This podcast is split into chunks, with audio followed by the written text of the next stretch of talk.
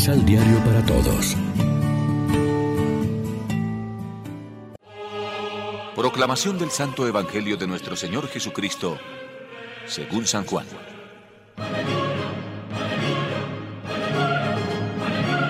De nuevo estaba allí Juan con dos de sus discípulos. Al ver que Jesús iba pasando, dijo, Ese es el Cordero de Dios. Cuando lo oyeron, esos dos discípulos siguieron a Jesús. Él se volvió y al ver que lo seguían, les preguntó, ¿Qué buscan? Le contestaron, Rabí, ¿dónde vives? Jesús les dijo, Vengan y verán. Fueron y vieron dónde vivía. Eran como las cuatro de la tarde y se quedaron con él el resto del día. Andrés, hermano de Simón Pedro, era uno de los dos que siguieron a Jesús por la palabra de Juan. Andrés fue primero a buscar a su hermano Simón y le dijo, Hemos encontrado al Mesías, al Cristo. Y se lo presentó a Jesús. Jesús miró fijamente a Simón y le dijo, Tú eres Simón, hijo de Juan. Te llamarás Kefas. que quiere decir piedra. Lección Divina. Amigos, ¿qué tal? Hoy es domingo 14 de enero, celebramos en la liturgia el segundo domingo del tiempo ordinario y a esta hora, como siempre, nos alimentamos con el pan de la palabra.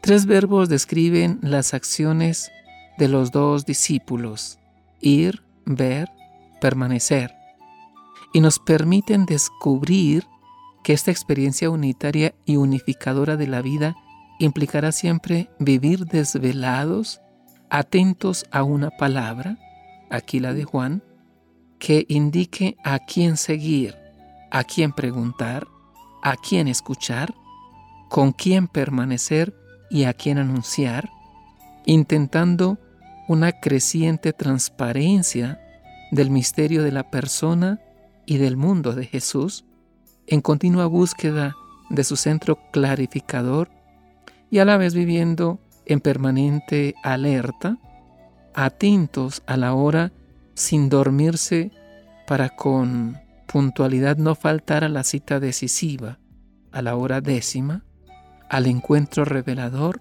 y transformador. La vida del creyente puede continuar llena de las más diversas amenazas, pero después de su encuentro personal y comunitario con la persona de Jesús y de conocer dónde Él permanece, reflexionemos. ¿Qué significa para la transmisión de la fe a los hermanos que Jesús los invite a una experiencia que es promesa y encuentro? ¿Qué acciones podemos poner en marcha para que muchos puedan venir, ver y permanecer con Jesús, para conducirlos a ese lugar de permanencia? Oremos juntos.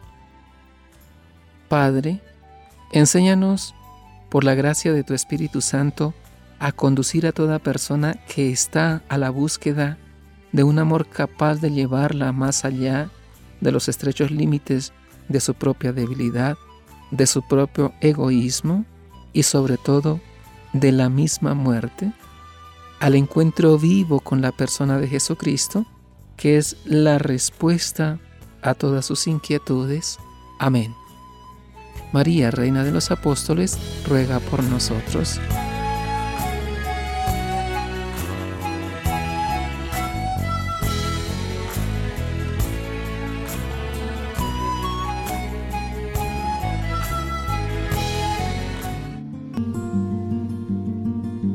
Complementa los ocho pasos de la Alexio Divina adquiriendo el emisal Pan de la Palabra en Librería San Pablo o distribuidores.